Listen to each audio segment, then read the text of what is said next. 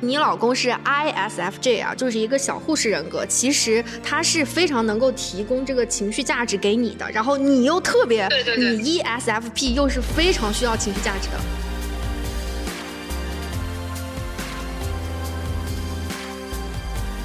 我觉得我一直都是中心，他必须永远以我为中心。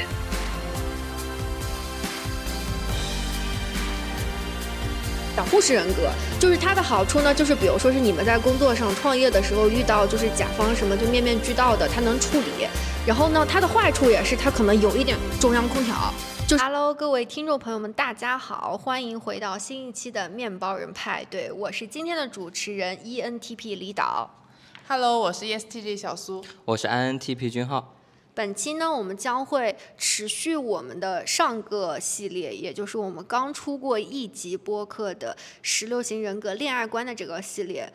上一集呢，如果大家有听过的话，我们其实找了两个反差蛮大的男生女生来大聊他们的恋爱观以及他们选的人。他们在笃定的人生里和笃定的恋爱观里呢，其实有相当大的反差。如果你听到这一期，你还没有听上一期呢，你可以跳转上一期，先听一下上一期。那今天这一期呢，我们主要请到的是一对 couple，就是他们恋爱长跑十年，他们。是我闺蜜，还有我闺蜜的老公，然后呢，领证完了以后，呃，顺利的结婚生子吧，还一块儿创办呃企业这样。然后他们呢，人格一个是男生呢是小护士 ISFJ，女生呢是呃表演型 ESFJ。不知道君浩和 ESFP 哦，不好意思，ESFP 就是不知道君浩和小苏对这两个人格的这个结合是有什么？如果说是我们还没有采访之前，你们俩是怎么样的一个想法？那可以采访前我们先聊聊你们大概的一个感官，然后我们再对比采访后的这样一个感想。因为老粉应该知道，就是我我们之前聊 ESFP 和 ISFJ 的时候，我们的案例不是很多，然后我个人身边也是没有特别亲近的朋友。然后这一期采访，其实给我的感觉就是更多像是呼吸。夫妻之间的 chemistry 不像我们采访别的一些朋友，就是单独的，他一个人他在恋爱生活、夫妻生活中他的感受，这两个人他是有互动的，你就更能感受的是这一对人格的 CP 他们的之间的这种感觉。然后，呃，我就觉得 ESFP 本来在我这儿的形象啊，刻板印象里面稍微有一点点笨蛋美人，就是有一点点聒噪，又又那种，就有跟跟个小朋友一样很闹腾的那种。还蛮符合的，就跟他聊特别久嘛，这一次里面，然后老公明显是留有情面的被压制住的那一方，啊，我自己的个人感受是这样。但你别说，我们在一开始采访前，呃，觉得这是一对夫妻，可能采访过程中是一个和和睦睦啊，大家秀恩爱的一个状态，结果完全不是，吵吵闹闹，然后有来有回那种，然后又会充满。提前剧透一下，又会充满一个一些非常有求生欲的一些发言 展现出来。我觉得这一期听下来还是很有意思的。对，我觉得这一期虽然他们是 CP 啊，但是完全补足了我们之前在不管是我们聊的影视剧当中的人物，还是现实生活当中的一些 ISFJ 和 ESFP 的这两类人格类型。如果你们感兴趣的话，就继续往下收听吧。好了，下面这一趴到我的闺蜜了。嗯，我的闺蜜呢是 ESFP，然后我们可以叫她小梦啊。然后我先讲一下，就是我对我闺蜜的这个情感方面的佩服。就她跟她老公刚刚领证，然后呢两个人就历经了十年的长跑，是十年对吧？牛，对，牛，对。然后我周围的就现在坐在我旁边的这俩都是单身狗，就。眼睛里流下了激动的泪水，然后，然后呢？我们先让我闺蜜吧，就小梦来介绍一下她的个人信息。你可以说一下你的年龄啊，你的教育背景啊，你的职业啊，还有你的情史。然后，如果你老公在旁边呢，就情史什么的，你可以嗯模棱两可一下，对。哦，没有情史。对他俩是初 初恋。好，你可以说。我我跟他今年都是二十九岁，九四年属狗的，然后我们是都是研究生，呃，我们是相识在本科，然后传媒大学，然后他是在传媒大学本本校本校读的研究生，我是在呃电影学院读的研究生，然后呃，从大二呃，相当于是从大一的暑假在一起的。然后现在呢，我们俩是一起创业，做了这个影视传媒公司。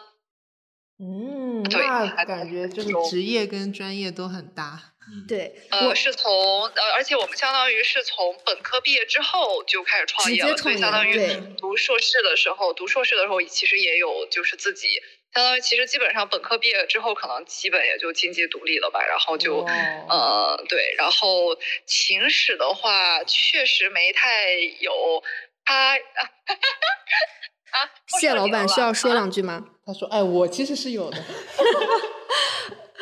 我我想补充一下，就是他们俩很牛的，就是这个职业上的，就是事业上，是他们相当于读研究生的时候就在创业。他刚讲了，，对，然后还有就是君浩想说啊，就你老公是 ISFJ 啊，就是一个小护士人格，其实他是非常能够提供这个情绪价值给你的，然后你又特别，对对对你 ESFP 又是非常需要情绪价值的，你可以具体展开一下对对。对对对，是这样的，就是基本上就是我现在都觉得，如果就是我在工作中没有他，就其实我们两个在工作，就是我们创业中的分配的话，呃，他是一个统筹的人，统筹加一个支持，统筹加支持。我其实是主要真正就是正儿八经是干活的人，但是呢，相当于我因为是要去干具体的事情，然后所以会需要去就是在具体的事情上跟各种各样的人打交道。嗯，然后呢，他虽然是做统筹，也需要跟大家打交道，但是他就能比我就是更，就是我很容易就钻到某个牛角尖里，或者是我陷入某种情绪，或者是跟谁一句话说不通，我可能会因为一点小小的事情就开始生气，或者就说，呃啊，这我干不了了，什么什么就会。那个，但是因为有他在，就是他总能，就是每次就是这种事情，他都能几句话就越来，而且他越来越成熟，就是从可能我们刚开始创业到现在，就是到现在之后，我觉得他真的已经非越来越成熟了，就是不仅是能把人的关系处理好，然后也能把就是，呃，就是。反正就是各种就是情绪，就大家包括除了我以外，其他人包括其他人的一些情绪，他都能处理的相当好。所以就是包括跟甲方打交道呀，就甲方的关系他也能处理的非常好。就经常我有的时候，比如说我去跟甲方对接，我可能就是因为某一些事情，就是我是真的是那种特别就是。也不是不和他，他其实也不能算和稀泥，就是我是一种，就是我我就是说一周就是一，说二就是二，然后你要是跟我那个不对付，或者我们俩哪个呃哪个呃意见上不统一，或者是有什么样的，我可能也就跟就是会有点儿小矛盾吧，跟甲方，甚至有的时候，尤其是跟女的女甲方打交道的时候，但是他其实呃就是他也会遇到刁钻的人，但是他嗯总是能把这些事情就是处理得非常好，所以就是我们俩在工作中就形成了一个非常好的搭配，就相当于他去处理这些琐碎的事情，我相当于只用专注于这个具体的创意上的，然后具体的执行上的，然后具体的把这个事儿把这个活儿给做漂亮了。所以嗯就是这样搭配上去还还挺好的。就是创业上搭档也是好搭档，然后这个夫妻也是真的是好搭档。那你看他的那个 J，他最后一个是 J 嘛，就是他比较严谨啊，有计划性，有规划，然后呢不会拖延。但是像我们 P，因为我跟你就是我俩哦，对我俩差两个字母啊，我也是 P，就 P 就会比较拖延，然后会比较发散。就其实你们俩搭搭配也是正好的。哦，对，那你我想问一下第二个问题喽，就是你是会被什么样的人吸引呢？包括且不限于你老公哦。嗯，就是呃，说实话，就像我之前不是也跟你说过吗？就是我其实跟他在一起之后，我很少被别的男人吸引，就是我见谁我都觉得不如他，就是我见谁我都啊，这要不就是如果见年龄小的啊，我就会觉得啊这小屁孩儿；如果见年龄大或者又特别那个什么的，我觉得啊这人也太油了，或者说这人怎么心思这么重。这个想法这么多，一点也不纯粹，或者说这人怎么这么不懂事儿？就是反正总就是见到的所有人，我都觉得他们有缺点。然后我会是被什么样的人吸引？我可以讲一个，就是我当初被他吸引到的，就是我们俩刚认识的时候的一个小故事。我之前跟你讲过，但是可以再讲一下。就是我，呃，我们俩是在大一、大二，呃，大一的暑假，就是一三年到现在十年嘛，一三年在一起。但是我们俩其实认识是刚进大学就认识了。然后是为什么认识呢？因为就是我我是高中就入党，他也是高中就入党。然后呢，刚进大学之后呢，我们那整一个学院大概有十几个党员。然后刚进学校就需要开一个党组织会，然后呢，我又因为是我是在那个学院里面的第一个专业里面的唯一一个党员，所以呢，我就变成了那个联络人，就需要去通知就是其他专业的所有这些党员同志们，然后来这个学院开会。但是呢，他们专业有三个党员，有另外一个跟他同班同学另一个同学的电话跟他写成是一样的。所以我在通知他们的时候，我发完信息发现就是他回复我了，但另一个同学没有回复我，我就说，呃，那你们班的某某某同学就是这个电话登记的跟你是一样的，你看有没有办法把他的电话发给我，然后我通知他一下或者怎么样？当时好像是这么个情况，呃，但但是这些都是在短信上沟通啊，当时还没有微信，都是短信。然后呢，过了一会儿呢，就是可能呃，就是他他没有回复我，但是他过了一会儿。他说：“呃，同学，你放心，我刚刚已经去他的寝室当面跟他说过了，他明天会来开会，就大概是这个意思，就相当于他把我就是，比如说我本来只是跟他要了个电话。”然后呢，我去接下来做我的事情，但是他相当于就是用他的方式把这件事情处理的，是我一个我觉得特别满意的一个结果。我当时就觉得，哎，这个同学好靠谱，就是我当时脑子里面反反应的就是靠谱。我说这个人好靠谱，我说等第二天那个呃一定要开会的时候一定要认识一下。但是后来呢？据他 说，就是其实开会当时我根本连正眼可能都没有看到他，因为他实在是就是还是挺普通的，就是而且他本来这个性格就是那种很不张扬，就包括现在也是，比如说我们出去聊事情啊或者是什么的，他永远是那个倾听者，就是他能听得很仔细，有的时候可能甚至我跟别人聊天。聊完，然后我已经忘了我跟人家聊的啥，但是他能一五一十的把我们聊的重点或者哪些废话什么的，有营养的没营养的，他都能就是能记下来。但我可能聊完就忘忘了。但当时也是，就是他就是很很内向、很内敛的一个人，所以当时开会我其实也没有注意到他，但是当然也没有注意到别的人。但是他说他就注意到我了，还记得我当时穿了什么样的衣服，然后什么样的姿态走进那个屋子里，然后什么的。他说他当时一眼就。就是有点心动吧，那个意思。嗯，对，然后这是对，所以我觉得我应该会被那种，就我还是挺看这个人品的。就性格的话，你肯定这个人你得相处长了之后才知道。但是这个人品的话，就是你在就是不管是你们两个人的相处，还是一些办事儿啊，或者公对对，就是对公的一些事物上面，或者。交打交道的上面，我觉得就能看出来，就是这个人人品怎么样，就是反正要靠谱、正直、善良，对，可能这样的人就是会比较吸引我。就是我不太喜欢那种花里胡哨的那种花花公子啊，那种啊特别张扬的那种，我是其实不太喜欢。就是我我感觉，除了你最后自己讲的人品那一趴，其实我听下来感受是，你比较倾向于被。跟你能互补的人吸引，因为你说了他很多就是你注意不到的细节的方面，然后就是这个人比较细心嘛，他可能帮你做了很多你自己。哦，我我直接说吧，就是我觉得可能你会觉得自己有些短板的部分，但对方是刚好把你补齐了，所以是不是对对对会被会被一个相对互补的这样的一个人吸引？当然，人品也是最首当其冲的，就是他的一些优秀的品质，这个人刚好有，且他能互补掉你的一些缺陷。对对对，所以说你说的这个互补其实是很重点。就是我一开始也不知道什么叫互补，但是真的相处了这十年，我才发现我们俩真的非常互补，很舒服，对吧？嗯，就沟通完全是同频的。对，而且他也会。如果你说我也是那种闷闷的，我们两个人就闷闷的，一一天到晚也不说话，或者说出去交流就是嗯啊扭扭捏捏，然后什么的也不行。那现在就是我在饭桌上，就是我就是不停的输出输出，但我也很开心，就因为我就是喜欢表达，就是喜欢跟人家交流。对，我就不，我就喜欢不停的输出，不管输出什么。然后呢，有的时候他他还会回来会帮我总结说啊，你今天什么什么地方哎说的挺好的，或者怎么怎么，有的地方其实你可以不用说，然后什么什么。但是说他说呃，他也会说啊，但是也没关系，也无所谓。就他还会就是帮你总结一下，不仅帮你梳理，还 安抚了你的情绪，是吧？对我，我其实很享受当下跟别人说的，但有的时候我就会说说，哎，我刚刚是不是说了一句什么？不太合适的话，或者那个什么，我就会回来。哎呀，我刚我今天是不是说错话了？他说，哎呀，没事儿，或者是什么什么，就会帮你总结，也会就是就是去那个什么，我就觉得确实就是很互补。那我想问一下，就是你在跟谢老板的相处过程当中，最上头的时刻，就是是什么样的？就是你恋爱脑的时刻，你能分享一个吗？就可能是一瞬间，不用前因后果讲那么清楚，但是你就非常明显的一个上头和恋爱脑的这个感觉。我们为什么会问这个问题？因为刚刚听下来，就是你也说了，他的靠谱非常内敛，但是呢，你们从有好感就感兴趣到了呃双方 chemistry 大爆发的这个点是什么时候？对这个阶阶段事情会不会有一些里程碑啊，或者有一些明显的表现？呃，那这又要追溯到，因为我们俩这战线实在太长了，就是你们说的这些时刻就都比较靠前。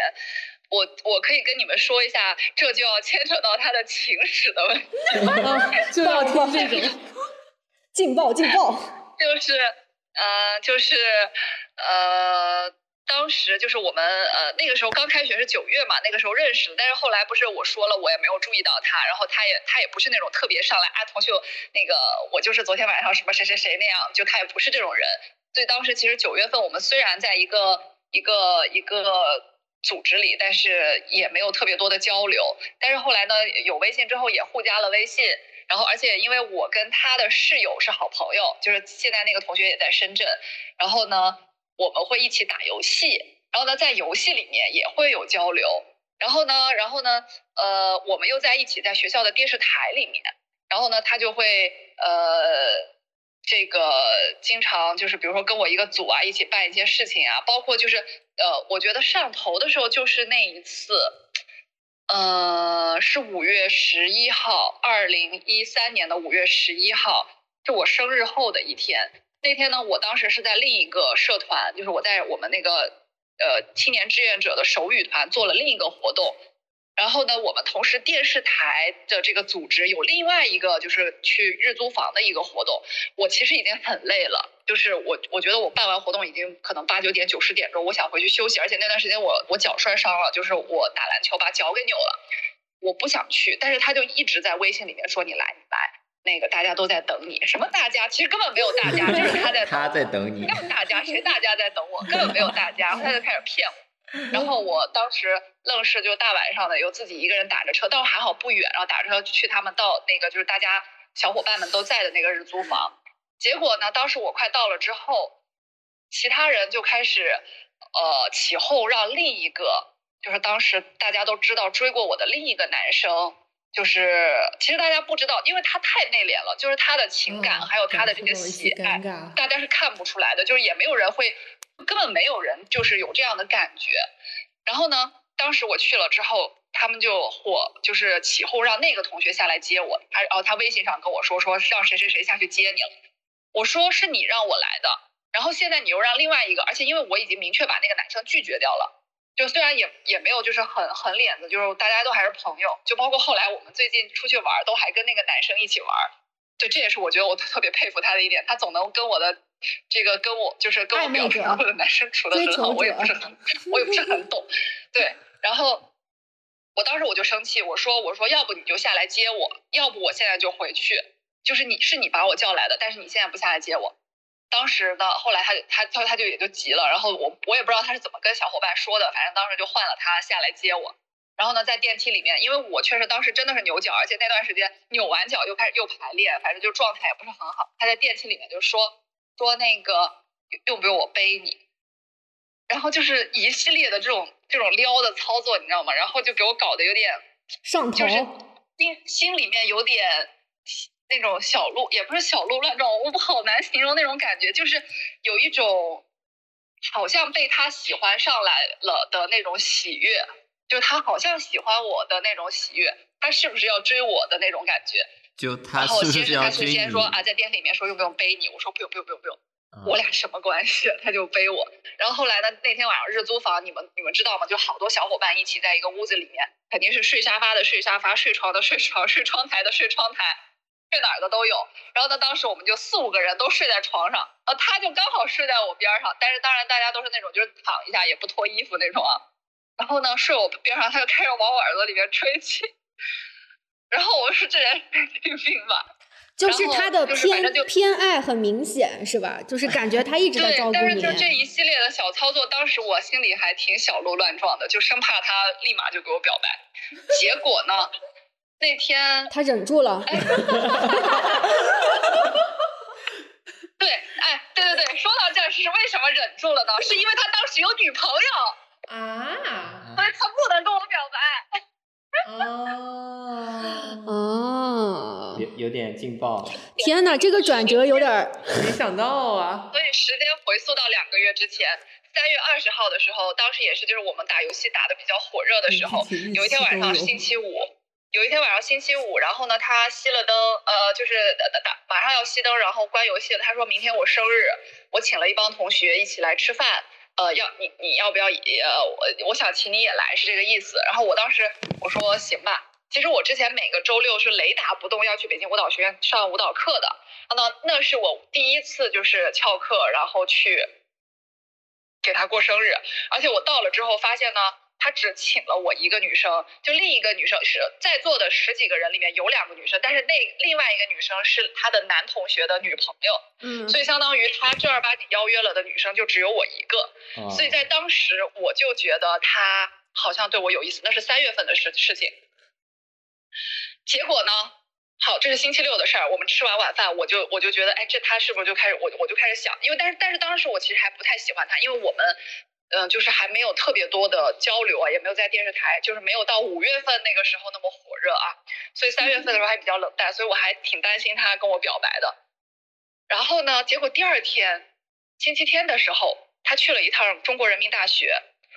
回来就给我发微信说，我找到归宿了。哎呦，给我紧张坏了。我说他跟你表白的第一句话，是他找到归宿了，是吗？就是很对他原话，他从人民大学，他从中国人民大学，他去了趟中国人民大学，说他要去那边干嘛干嘛，具体也没说，反正他去了趟中国人民大学，回来之后就说我找到归宿了。我操！我当时，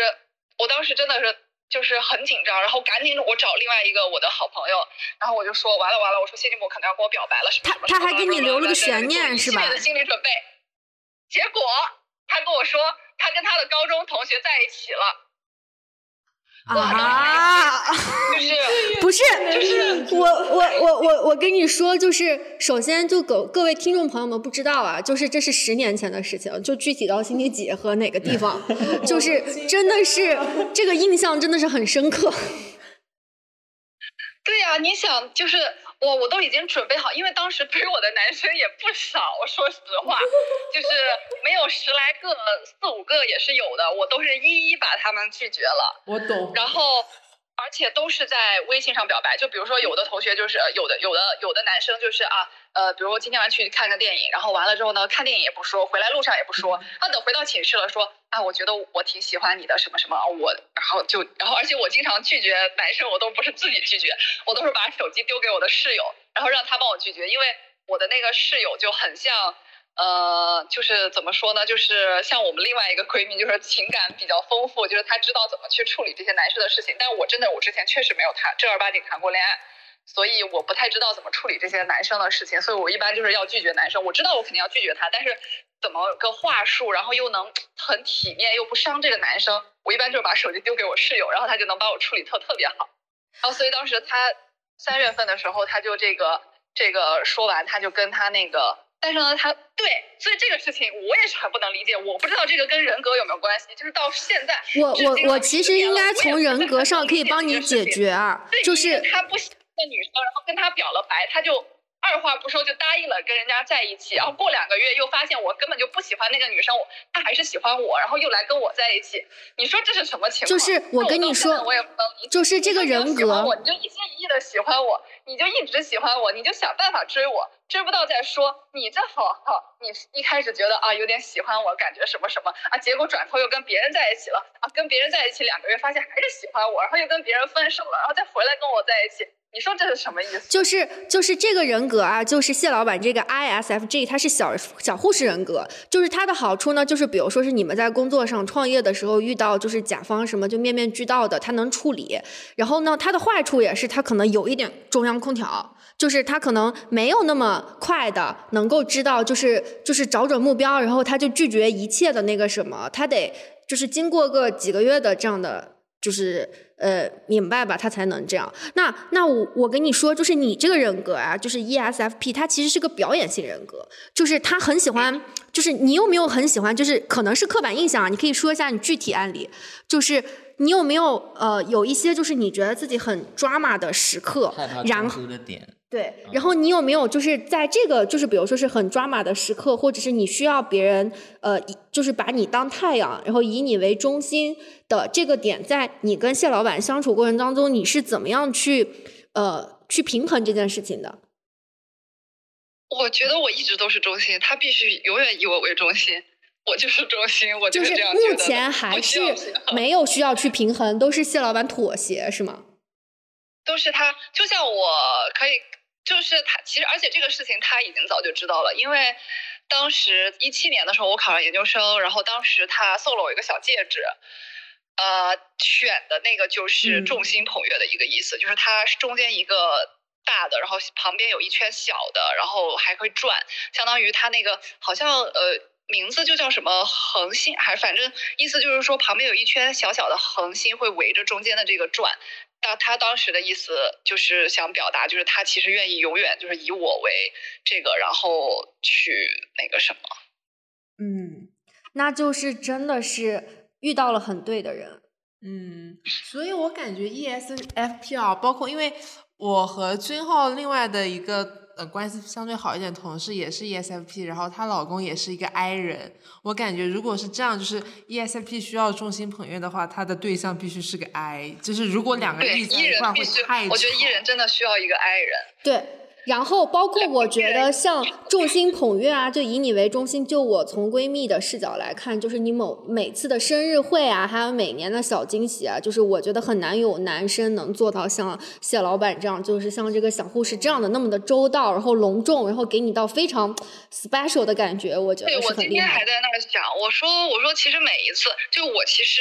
就是我除了是 ESFP 啊，就是说到我的星座上，我其实是金牛座，就是我其实是。这个守财奴怎么说呢？就是，嗯，我的花钱观就是。比如说这件事情，我觉得它值得花钱，就是花多少钱，我觉得都愿意。但是，一些小钱上，我要是觉得啊一块两块，我觉得啊没必要，这个甚至都会比较抠。就是所就是金牛座还是就是对钱上面还是比较，所以有的时候其实他送我一些我觉得就是价格上啊或者是什么比较贵重的礼物的时候，我其实面心里面会不舒服。但他总能每次就是送到我心坎儿里，就是那个东西又贵，但我又喜欢，就是。又很想收，就是肯定得收嘛。就是像比如说之前就是送过我一个，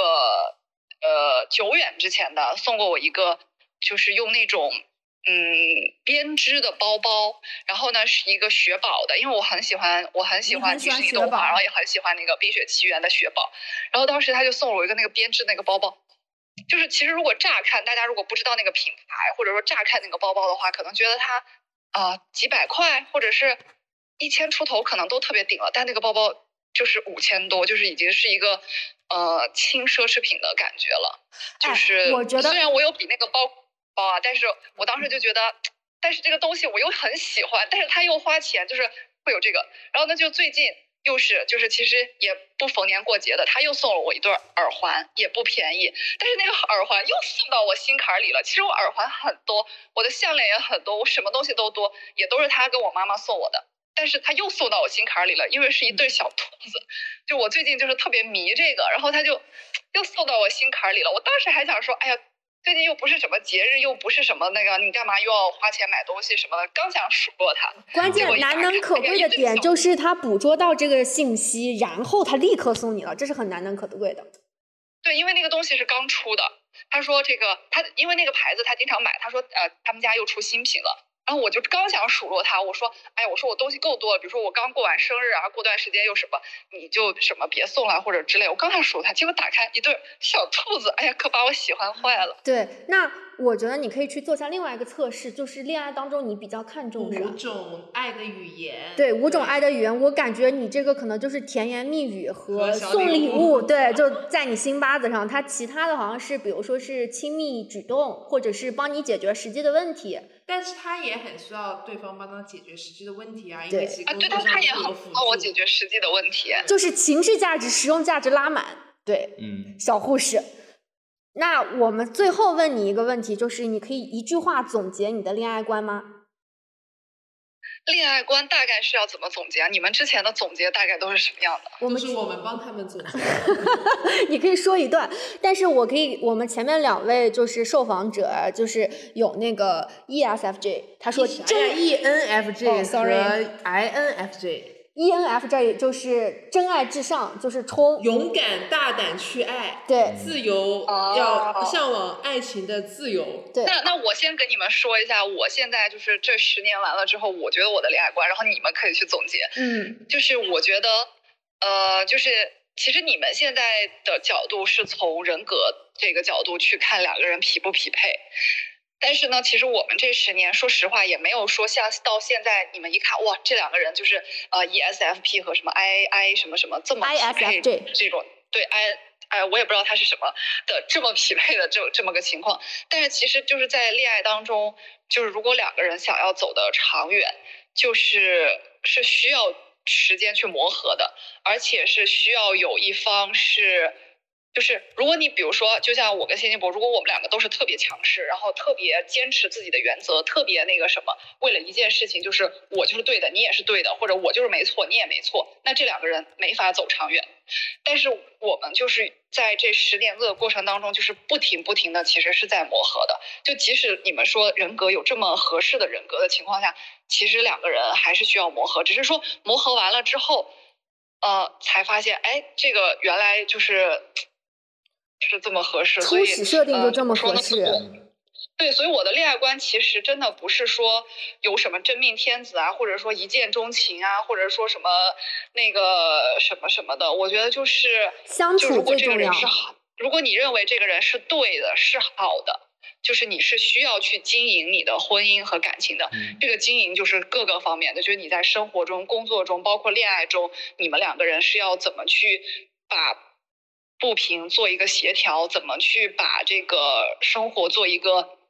就是把生活过得舒舒舒服舒心，然后是两个人需要去想一些办法，然后去磨合去对去弄的。那这句话其实就是长久的良好的关系需要经营嘛。嗯，对。对，好的，好的，好的，谢谢我的闺蜜，谢谢小梦，听了很精彩的故事，很感动，很感动。好的，好的。这这这哪到哪儿啊？这这才讲了那么一点点，可以可以。对我们之后如果出单独的已婚专场，就可能邀请你们俩 couple 再再对比一下，说不定故事在谢老板在小护士的那一方又是另一个版本喽。好的，下面我们连线的嘉宾呢是 ISFG，我们刚刚那位嘉宾是 ESFG，啊，然后我们来欢迎一下谢老板，欢迎你，Hello。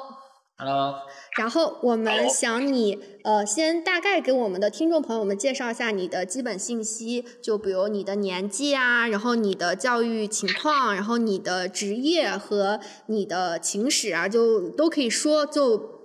不说也没有关系啊。你可以先简单的自我介绍一下。嗯，姓名谢金博，年龄年龄应该是二十九岁，然后呃学历是硕士毕业，职业现在处于在呃做一家传媒公司吧，算是创业型企业。你是 CEO 对吧？你们公司是你是 CEO 是还是还是呃那个孟宁是 CEO？呃，我是 CEO，哦，对，好，传媒公司 CEO，那你的情感状况呢？你可以选择不说啊，反正上情感挺稳定的嘛。挺稳定是吗？因为上上一期我们采访了你的老婆啊，就这期采访你。然后呢，下一个问题就是，你觉得自己是恋爱脑吗？不是，你不是恋爱脑吗？不是吧？那你是怎么样就是定义恋爱脑这件事情的？我觉得恋爱脑就是那种比比较疯狂，然后就是对，就是相当于是对待爱情这种东西要死要活的嘛。可是我觉得我们上一期对你老婆的采访，你你的很多行为都很恋爱脑哎。那我想听一下你这个你这一边，就是你自己是怎么样解释这个事情的？我觉得我挺理智的，嗯，就包括送花、送小礼物，然后时不时给他的惊喜，那些惊喜，都你都不觉得是恋爱脑的行为是吗？对，我觉得都属于比较理智的行为。比较理智，就是你已经确信了，就是这些小的惊喜，然后能够让你老婆非常开心，然后呢，你你就会去做这件事情。我理解的对吗？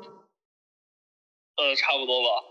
那那你你没有就是刚见到你老婆的时候，就是热血上头，然后一见钟情，然后那种火花的感觉吗？完全没有，他很理智，特别可是理智。见完我，然后有一个女生跟他表白，他就跟那个你这上次都说过了。这叫恋爱脑吗？这可是当时不是当时就是你老婆在就是发一个什么信息找一个什么人，你很周到了做了这件事情，难道不是因为你当时这个就是对对他这个人设来说，就是对他这个人设来说，就是无论是谁，他都会这样做，就不是因为对对象是我，所以他才这么做，明白吗？你你这个你刚刚说的这一点，我们我没有在就是在讨论这个人格的时候说到，君浩可以说一下。啊，没有这个小护士可能对外散发的阳光比较足嘛，但我觉得听到现在观众听众朋友们可能对你们刚刚聊到的那个事情就有比较有比较感兴趣，可以详细描述一下，比如说心路历程啊，或者发生的一个情况吗？对，就是你这个人格啊，就是他们有一个哦化名叫小护士嘛。小护士就是他会把别人的情绪和照顾的很周到，就是他是无论任何一个，就是可能有的人他就对一个特定的女生他是这样照顾，但是你这个人格就是他会对所有的女生中央空调有一点中央空调了。对你当初是这样的吗？没关系，我们可以大胆开麦。我当初因为也比较久远嘛，但是但是我觉得当初也没有特别考虑到就是某个人吧，反正就是我觉得属于正规操正常操作吧。正正常操作就是就是呃，你在遇到每一个女生的时候，其实都呃就比较尊重人家，然后帮人家解决问题，是吧？呃，但当时其实没太出于性别的考虑啊，就其实我觉得就是只是只是一个比较正常的一个一个操作啊。明白。那那那个接受表白这个事情也是比较正常的操作吗？还是你老婆在旁边不方便讲？他们完接受表白就是。那就是那当时去去那个就是另一个人跟我表白，我就接受这件事儿嘛。是的，对，这个就是我其实当时不知道怎么拒绝，然后嗯，是的，不知道怎么拒绝。有是小护士是有点不知道怎么拒绝的。就你这都能理解。就是我我看网上很多对小护士这个人格的评价，就是他在犹豫的过程当中，他会我来说，就是我梦梦婷其实也是一个就是一个新的对象嘛，然后不是说新找对象，就显示刚接触不久吧，就是也只是只是可能那时候有好感，然后然后当时给我表白那个人，相当于是一个高一是一个高中同学，其实对他也不是不是是认认识了一一段时间，但其实就是在情感方面也没有什么，就也没有更很多的交集，然后但是就是明白。这其实其实就是有点不知道，也那个场合我不知道怎么拒绝，然后相当于是有一个就答应了。明白。还一起去过台湾，我都没有去过。精彩精彩。好，那我们就是下一个问题就是，那你如果你是一个非常理理智的，就不是恋爱脑啊，那想问一下，你在最长的你跟你老婆就是相恋这十年当中的一个一些最上头的时刻有什么？你能想到的？就是是你不是一个恋爱脑，你是一个非常理智的人，但是你还是在这种感情当中感受到了汹涌澎湃的那些时刻，你能跟我们讲一下吗？嗯，这太平淡了，没有汹涌澎湃的时刻。你你不要你不要干扰他，去台湾那次汹涌澎湃吧。你们太坏了。没有没有，那是那是那去台湾那相当于不是不是我单独旅游，是相当于学校组织的那种什么访学团，然后呃只是在一个团里那种，可以可以但其实我们也不是一个班的，只是知道有这个人。拉回来拉回来。就是在十年的恋爱长跑当中，一定有一些让你记忆犹新的时刻，是哪一些时刻呢？我觉得就是令我心潮澎湃的一些时刻，就是其实是一些，好比我做错什么事情了，然后他给我提分手啊，这种时这种时刻会会很让我心潮澎湃。是是，就是你做错什么事情了，你老婆跟你提分手，然后你觉得他讲的特别对，还是你觉得在那一刻你没办法离开他，让你心潮澎湃？这这种事情其实没啥对错吧，但是他相当于要给我提分手，就会让我很难受。很紧迫，对吧？对错不是是，哎，不是，哎，我最简单的给你们说个事情，比如说我们一起去工作，然后呢，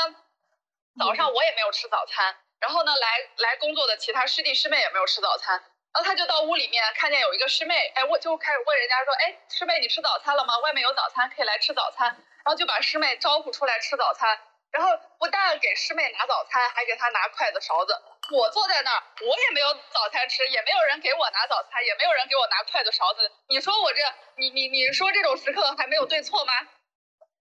这种叫没有对错的时刻吗？应该不是叫没有对错，就是其实，在大的就是在大的这个思考范围内，其实不没有影响我对他，就是我对他感觉还是那样嘛。然后就是我俩但是会出现这种有些误会也好，会有一些问题。然后出现问题之后，他会给我提分手。然后这种时刻，我其实是挺心潮澎湃的。就这个心潮澎湃的点，是你害怕失去他是吗？就是就是你你你害怕失去他是这个心潮澎湃的点吗？呃，差不多是这种吧。就是失去的恐惧非常大，在那一刻是吗？就不不想在人生当中以后没有他了，是这样吧？是，就就是也就是倒也不会想的那么深远，到什么失去什么倒不会，就是一种危机公关的这种感觉吧。为什么上升到了职业？对，呃，君浩就是你的，你刚刚说的就是他跟他老婆的两个人格，其实他们在处理方式和信息收集其实是，就是他们俩有两个字母是一样的。啊，就 S F 嘛，他们的对描描述方式都是很具体的呀，然后也是更多的出于啊、照顾情感啊，对可能对呃，其实你们两个是蛮搭的，因为你们两个有两个字母是一样的，S，S 是就是对，就比较关键的两个字母是，可以具体说一下吗？就是相当于你们都比较嗯、脚踏实地，就比较活在当下的那种，很注重现实上的一些直接的感官，然后都是以情感为导向的。就比如说这些事情啊，像我这种，像我跟李导啊、君浩这种 T，可能就想这个事情该怎么处理、怎么解决，你们俩就直接心潮澎湃了。对，你们俩都是在解决情绪问题，所以其实你们在收集信息、处理信息和做决策方向上，这就是因为相同的两个字母，所以你们没有什么太大的分歧了，直到现在。那我想问一下，下一个问题就是，你有没有遇到过什么下头的人，以及你觉得跟什么样的人恋爱是没有结果的？就是可以在离，就是你可以，比如说是看到影视剧当中的某某个人啊，你觉得这样的人不 OK 不 OK，或者是现实生活中遇到的也可以。呃，就那种比较悲观的人，我其实不不不很难接受。悲观具体表现在他每天跟你哼唧唠叨，还是他倒不是想你想跟我，就他倒不是跟我哼唧吧，就是我觉得他对，就是对事件或者对一些事情，就是相对比较悲观，然后会不怎么积极那种感觉，就是就是会忧愁一些不没什么必要忧愁的事情啊，这种。那那意思是，比如说你们俩同时去工作或怎么样，就是在工作和事业当中遇到一些问题，他老是跟你说 no，说哎不行，这个做不了，那个做不了，是这种悲观吗？倒也不是这种悲观，就是那种处事的那种感觉。就是他哪儿也不想去，特别厌世，躺着，是这样吗？呃，可能会有一些吧。那那就是或者是敏感，然后脆弱，动不动爱哭，啊，对对，这种我也不是很，不是也有点受不了。那就是其实你还是欣赏一个强大的女性，我可以这样理解吗？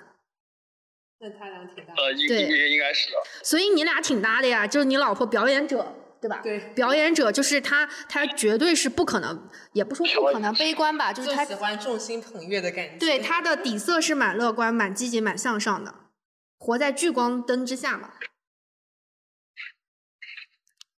好，那那那那那下一个问题啊，是就是我们刚刚说小护士啊，小护士有一个呃。就是可能对朋友、对同事、对一般的人相处来说，就是蛮好的一个点，就是他有点，就是他都能照顾别人的情绪，然后呢，去妥当、妥当的处理这件事情。就然后，但是对爱人来说呢，就是他有时候会有点在暧昧期，有点中央空调啊什么什么，或者是你觉得你是怎么样在后面的相处过程当中，就慢慢平衡掉这种特质，给你的爱人最独特的爱呢？还是这个事情就一直还在平衡当中，就也没有处理的特别好？或者是你觉得，就是你的这个，你可能对人格不太了解啊，就是有没有任何一些，我就像你刚刚说的，你不懂得拒绝嘛，就不懂得 say no，就是有没有你现在已经。通过自己的进化和成长，就已经有一个对会会懂得拒绝，会 say no 了。有没有这样的一个可以给我们分享？在你们的后期恋爱经历当中，还出现过这种状况吗？没有了，就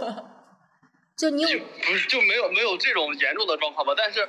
就是我其实现在就是尽量减少跟其他女生的接触嘛。就是相当于断绝和其他女的联系。其实碰到了还是有可能经，就是一下子不知道怎么处理，索性就从源头就阻断这件事情。对，是这样。对，我觉得可能这是最最好的处理方法，不然我真的是，就是我，就是我其实其实其实我你只是想表达周到这件事情是吧？啊？你只是想表达周到和照顾到别人这件事情，就其实没有任何的。是没有，就是其实没有任何情感，但我其实可能我也刻意不会说，肯定现在已经不存在说要照顾什么其他人了。哦，那我有点懂，就是就是。但其实还是要避免接触嘛。啊，因为因为李李导给我。为什么？就是在一些行为在别的女生眼里面是非常能接受，就是很正常，但是在我这里是完全不能接受的。就比如说我刚刚跟你们说的那件事情，可能在别的女生那里是 OK 的，但在我这里就不 OK。或者他当着我的面表扬了某个师妹啊，或者别的女性啊什么的，我也不 OK。但是其实这种事情在别的女生那里，就是可能根本就不是个事儿。只要他没跟他上床，或者是他没跟他什么勾勾搭搭，怎么那个都不叫事儿。但是在我这里就是非常非常严重。对，所以你也是很很很很典型的表演者人格嘛。对，那你是大醋王吧？那个孟总，那是非常的，是吧？那我前两天不是才跟你说过那个那那天晚上他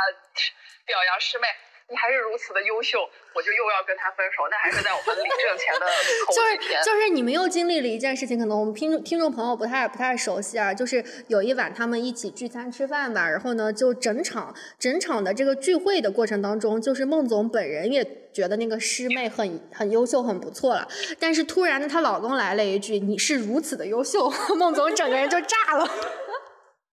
对，那那我我听下来就是你呃，就是谢老板这个小护士的人格，他是平衡怎么样平衡了他自己稍微中央空调的这样的一个方式呢？就是他从源头就杜绝，就拒绝这件事情，然后选择了其实蛮迁就就是他老婆的这样一个做法。那我想问一下，就是你就是谢老板，你心目当中最理想的爱情和相处的方式是怎么样的？你可以跟我讲一下吗？就可能是你已经是你现在的生活方式了，或者是以后你们想努力达到的，就是你可以给我描描绘一下吗？就是两，就是现在两个人互相照顾，共同进步吧。然后反正因为双方肯定是就是共同解决一些问题嘛，然后个人方面可能有一些就是也会做出一些改变啊啥的。嗯，你可以再具体描述一下吗？就是说你们俩在遇到问题的时候一起扛，然后每个人还是有各自的进步，然后互相会妥协，是这个意思吗？呃，差不多吧，也不是说妥协吧，就相当于是，呃，相当于个人方面做可能会做一些调整，然后来为这个集体相当于做出一些那个。努力之类的。那你的意思是，就是其实你是一个非常愿意为爱情而牺牲妥协的，是吧？做让步。呃，是是吧？还是愿意的。牺牲啥了？妥协啥了？啊？我问你，你没牺牲啥，就是没牺牲啥，就是你牺牲了跟别的女生打交道的机会，还是什么？这不是，其实不是一种牺牲，就是其实是我可能性格中有一些这方面的东西，但是我将来是要把这个东西。改变和磨合，什么叫牺牲和妥协？你会不会用？对对，是我是我说的，孟总你别激动，是我说的，就我们这个问题可能提的不太好。对，是不是就是你刚刚说的那个牺牲和妥协是我是我说的词儿，不是谢老板自己提的，他提的就是可能让步啊，没有那么严重了。那那你说你比如说性格当中有一些是可以为这段感情让步的，比如说哪些部分呢？上来发言。我没，我也不知道该怎么描述吧。我我我我我觉得我觉得是这样，就是我可以分享个我在我觉得就是我的婚姻和我的感情当中，就是我的牺牲，就是我我以前就是我我是 ENTP 嘛。然后，呃，小杨是那个 INTP，就是我是就我们还有个共同的闺蜜嘛，她是 ESTP。然后呢，那个 ESTP 很现充，现充就是说她呃有什么呃刺激或者是什么事情，她一定得现在当下去完成。然后我呢是介于她，就我比她后退一步，就是我是没有说现在就必须冲或怎么样，但是我也有那个激情的劲儿在，就是我还是得去就是去体会一下，享受一下。但是我就发现我老公他就非常的。宅，非常的爱睡觉，非常的不愿意，就是他就是取得能量的方式，就在家躺着，或者是在家弄电脑，或者什么什么。我就发现我现在已经慢慢慢慢的就是，如果说我能找到朋友去，呃，我我能找到朋友去跟我一起去体会这种激情，哪怕就是玩个剧本杀，什么密室逃脱，然后冲一下去看部电影什么，就是我可能就不太会要求他了。我觉得这就是我在这个感情当中的妥协。就是你有没有类似的例子？没有就算了。那我其实也也也会宅一些啊，但是你像，嗯，你说，嗯，咋说呢？我就是可能有一些我就是我相当于可能我会更更偏向幕后吧，因为因为可能他作为一个他的性格，他其实是更靠前的，所以我可能会更往更往后。那你是性格当中没有一点点说我要到台前的这个吗？还是其实有，但是你觉得因为有他，你可以打辅助？对我应该是后者吧，现在因为有他，我其实基本就更靠后了。那不就是让步了？那那就是其实你是就整个其实蛮舒服的啦，就是让你做幕后，然后让你打辅助，就是你是蛮舒服的一个状态。不是说有的男的他自尊心很强啊，他非得在台前就显眼包那种，就你不是这种那倒那倒那倒对，那倒没有。哦，那明白了。那呃，现在就让你回到你夸你老婆的时候了，就是你是哪一瞬间爱上她的呢？就是我，就是我对她的感情，现在是有一种，就是，就是相当于她，因为我在追求她的过程，她也经常拒绝我嘛。但是她其实她，她拒绝我之后，我相当于不会气馁，我将来还会继续继续追求她。就像这种这种感觉，其实是我。就是我觉得是比较独特的一种感觉吧。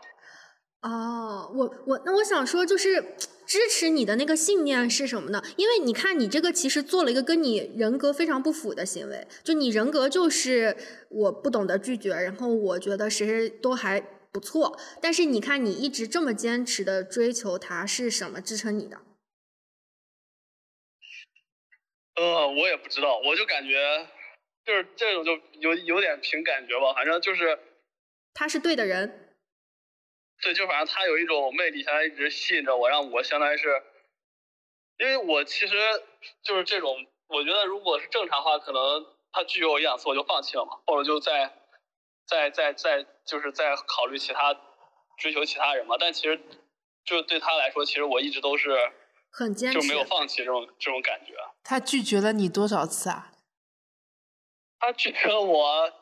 也有一段时间了吧，差不多追了一两年，我感觉。哇哇，那是都是因为啥原因被拒绝的？太多原因。没啥原因吧，就无理由吧，我觉得。对，就是呃，那我觉得其实他那个拒绝是种考验你的意思。就作为我一个闺蜜，就是我知道的，我知道的信息来看了，真的是。也有点。我我不是在考验他，真的烦。我们真的想分手，在刚在一起一两年的时候，每次吵架都想分手。上一期聊到一个嘉宾啊，这个就比较比较血腥的一个问题了。我们有问他，就是就类似有没有经不经得起诱惑，或者再遇现在已经跟女朋友在一块儿那么久，再遇到诱惑怎么办？他说他考虑的是诱惑后要承担的那个风险，你能不能接得住？对所以我在想，像你这样的情况，就是你跟你女朋友在一块儿，啊，你跟你老婆在一块儿那么多年了，就是其实你会不会也是有这样的想法在里面？对，就是你经之后经受住诱惑的这个点是什么样考虑的点呢？是上一期那个嘉宾是说他觉得这个就是牺牲家庭的这个代价太沉重了，他付不起，他就给了个这样的点。你有没有相，就是你有没有思考过之类的问题？是吧？我觉得他的回答挺好的呀。我觉得我靠，你觉得他的回答挺好吗？如果是我，我觉得我不会被别的人吸引，我也不会因为什么，你居然觉得你会被别的人吸引，而且你之所以能我没说我会抵受住这个诱惑，是因为你觉得这个家庭的沉重。我就知道你要这么回答。我没说我会被别人吸引啊可。是你说呀，你你嗯接受住这个上一期不是，并不是因为你本身不会被吸引，而是因为你会考虑到后面的代价太沉重了，所以才不会被吸引，而不是你本身就不会被吸引。我是本身就不会被吸引的，谁来了都是那个我我也不会考虑说我要是真被这个吸引了，我跟谢金博会怎么怎么样，我不会这么考虑。但是你考虑的就是我如果被他吸引了，我们俩会怎么怎么样。但是我觉得这样会不会是孟总的不？是，啊我是我我想的是我不想被吸引。他他刚刚也没有说，他刚刚也没有说，就是他是认同或者是完全觉得人家就是他只是说人家说的挺好的，也没没不代表什么，你不要激动。我就知道他就是这么想的。不是，是他那个人的思考，就我觉得这种东西如果出现的话，确实是很，就是对对这个对整个人生啊或者什么都都打击很大。我觉得就最好没有必要，不要做这种事情，是吧？对那因为那个那个嘉宾他跟你差，他是 INFJ，你是 ISFJ 嘛，就是你你们俩就差一个字母，所以就是其实，然后呢，就是因为他说的这个观点啊，在我们上一期的嘉宾里面，就是也是蛮出圈的，就是他他讲完，然后我们会觉得还是蛮在理的，就是他至少在我 也挺认同的这个观点我。们认同的，因为他是理性思考以后，他给了一个非常那个的，嗯，其实很正常，这个点就是，嗯、我们只是想客观的看一下每个人的看对这件事情的看法而已。对。那最后啊，就是最后你可不可以用一句话总结一下就觉得反正？最好的办法就是没有这种事情的出现。就是先太理想了。对，那那万一你的人性经过了，还是要经经历一些波折和考验的，那也不好说呀。那就从开始就就就避免呗。对，好，那最后一个问题就是，你能不能用一句话，呃，总结一下你的爱情观和恋爱观是什么样？一句话，就是你想要的爱情是个什么样的？然后不是啊，我觉得首先这种，反正就是我追求他这个过程，让我感觉，反正这种就是这种这种感觉，其实是一种爱情的感觉。就是其实你是，就不管他拒绝你也好，或者什么，反正你就是会一直就喜欢这个人，一直想想追求他。反正我觉得这种这种感觉是一种是一种对的感觉。然后后边儿之后再相处，那其实就是看两个人之间怎么磨合了嘛。反正就是。那就是你的这句是不是说，就是爱情是值得你坚持的？差不多吧。那你就是看，不是，就是相当于是，是因为爱情，所以才会坚持才对，就相当于因为爱所以坚持。嗯，对，因为有这种有这种感觉到了之后，所以你才会愿意坚持。然后，如果是这个人不对，或者是有哪些东西你可能已经已经在你的情感中，就是你已经不喜欢他，可能就不会坚持了嘛。那就不也不能强行坚持。也是个蛮，真的是因为爱所以坚持，还蛮还是令听得人感动进去，的是的，是的。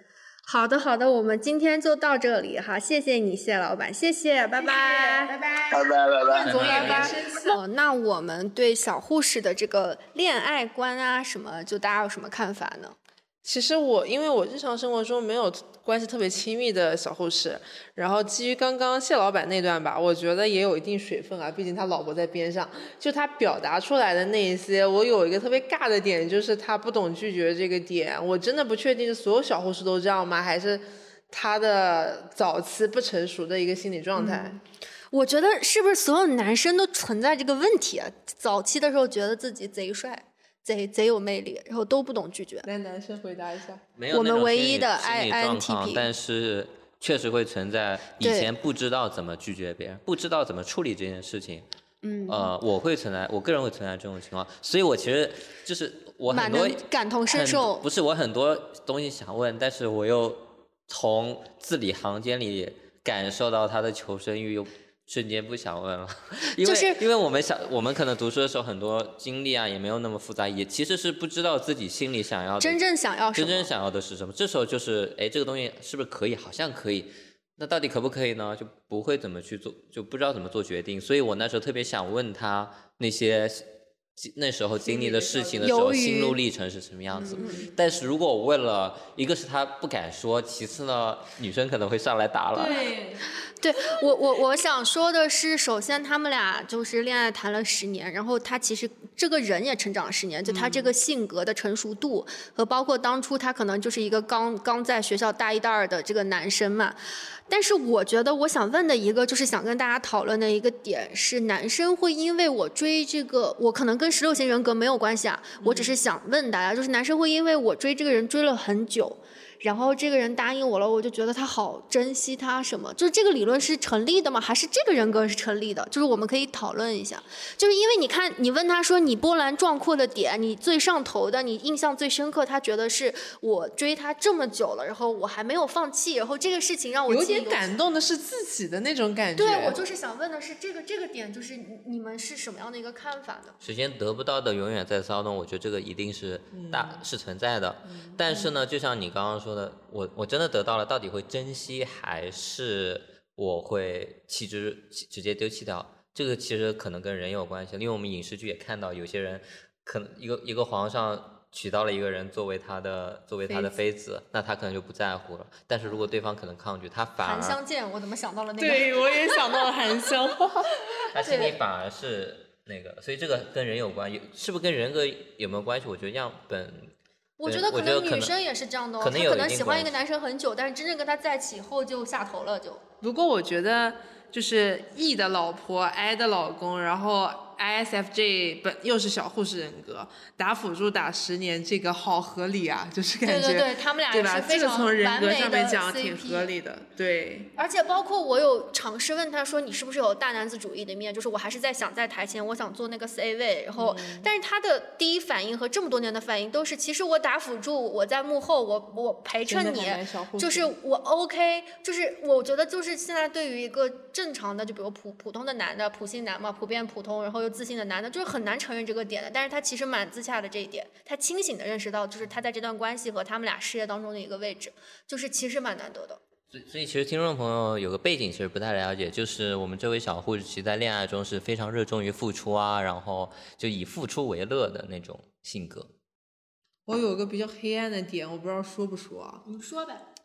就是因为刚刚其实有跟这个小护士聊的时候，她很多我我讲了诱惑的这种事情啊，她都是前期阻断的，也就是说她没有经历过实际的这个考验。嗯，万一这个人，然后我可能最近小红书老刷到那种什么蜗居啊那种电视剧，就是还有不完美受害人嘛，最近很火的电视剧。就万一他真的经历了一些这种诱惑，因为他没有抵抗诱惑的经验，十多年前抵抗诱惑经验失败，其实我不太知道他后面会怎么样，因为我的感受啊，包括我们刚刚其实采访到比较尖锐的问题，他老婆全部都跳出来压制他了。就我我的感受是他其实一直还在感情这方面是被他老婆压制住的。如果说真的万一有特殊情况，一个人面对可能，如果我不太认识他哦，李导认识，就他的形象跟能力，万一是比较出色的，加上又是创业人，万一经受了诱惑，老婆不在的情况下，会有怎么样的表现？其实我蛮好奇的。那这个点，我觉得首先处于你自己自己压断还是对方压断。首先，我觉得你说的那个点，你真的受到了这个诱惑，真的去经历过了，你要不要去？到时候是怎么做抉择？那么你你刚刚其实提到一点，它是从根源上去解决。那从根源上解决不是应该的吗？我是想说，就是可能他不是这个人格和他这个人的问题，是我们所有人的问题。对，就是就是只要你是一个很优秀的人，你的外形上很优秀，你事业上很优秀，你无论在任何的情感关系，哪怕你进入到婚姻，你嗯都是有市场的的，对就是它跟人格没关系。就是那那你是，而且我觉得就是他们俩觉得从根源上去把这件事情剔除，可能他真的没有到人人性最考核的那一关。不，我觉得就应该从根源上去考核。为什么要？就是有的点是你没有办法从根源上，对，就是起心动念这件事情，你接不接受？就是起心就是动念就是我听到这句话的时候，我就觉得他还嫩，就是你要说从根源上杜绝这哦件，事情，不是以我而言，就是我知道我大概可能会用什么方式会心动，比如说双方约会啊这种。那如果我可能，我就拒绝这种两两个人独处的一个机会啊。但起心动念这件事情你会吗？如果就是你的话，就你就突然见到一个非常就是你画像的人，但是你现在已经在那是好，感啊，又没有经历那你已过事情。经起心动念了呀。好感，你要拿好感和就是君浩的意思是他可以他想，但是不会持久行动。不，是，他只是单纯的一个喜欢和欣赏，我是这么认为的。但是你真正的但是他们俩刚刚讲的是喜欢跟欣赏都不 OK 哦。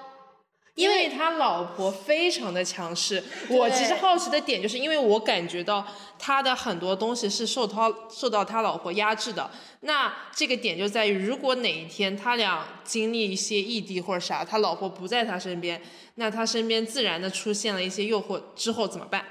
其实其实我每一个人都是这样的，每个人都是这样的。就是如果他们俩刚刚的沟通方式是他他老婆是他觉得我起心动念 OK，但是我没有任何的行为，或者我直接就是理智上我就屏蔽了这件事情，我觉得这是一个非常人性的行为。嗯但是他们俩是用非常武断的，是说我起心动念都不 OK，、那我就觉得他们可能是没有经历过人性的考验。，对，我我觉得他俩没有经历。我觉得他有点惨，就仅仅一一句话被你们抽丝剥茧的讲对出了他我们这段可能到时候不能心里最深刻的一个想，最心里真最真实的。我觉得任何一个因为他男问的时候，人和他老婆一直在旁边，我就觉得他很多表达是啊，所以我们也只能通过我们主观的来判断，其实没有办法。所以其实我们三个的价值观是是 OK，我们三个是说。但凡以后你出现，就是我们就算是在一段稳定的关关系当中，你起心动念喜欢一个人，只要你不付出相应的行动，我们是 OK 的。我们三个的线是在这儿，但是他们的线比我们更为苛刻，而且我觉得是正常人是达不到的。而且说句